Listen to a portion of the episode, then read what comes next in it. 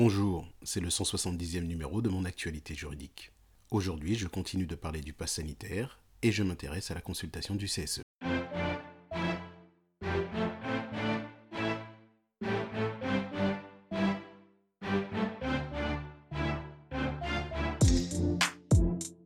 Pour l'entreprise ayant l'obligation de mettre en place un comité social et économique, la mise en œuvre du pass sanitaire rend nécessaire l'information et la consultation du dit comité, si en application de l'article L 2312-8 du Code du travail, cette mise en œuvre a des conséquences sur l'organisation, la gestion et la marche générale de l'entreprise.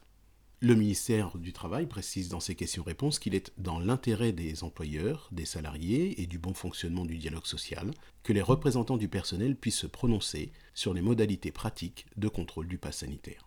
C'est effectivement un moyen pour les employeurs de communiquer sur les mesures pratiques prises pour assurer le contrôle des obligations sanitaires. Les modalités d'information et de consultation du CSE ont été quelque peu aménagées. En effet, l'information et la consultation interviennent après la mise en place du pass sanitaire au sein de l'entreprise. C'est donc dès la mise en place de cette mesure que l'employeur en informe le CSE.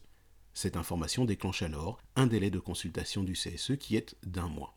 Cela veut dire que l'employeur dispose d'un mois pour réunir le CSE afin que ce dernier puisse rendre un avis sur les mesures mises en œuvre. Le CSE se réunit pour rendre son avis trois jours après la transmission de l'ordre du jour sur le sujet. Concrètement, dans le cadre de sa mission, le CSE s'assurera d'une part que l'entreprise est bien soumise à l'obligation de passe sanitaire, et d'autre part, si la réponse est positive, que l'employeur respecte ses obligations en matière de santé et de sécurité relativement au pass, c'est-à-dire quelles seront les modalités de contrôle du pass.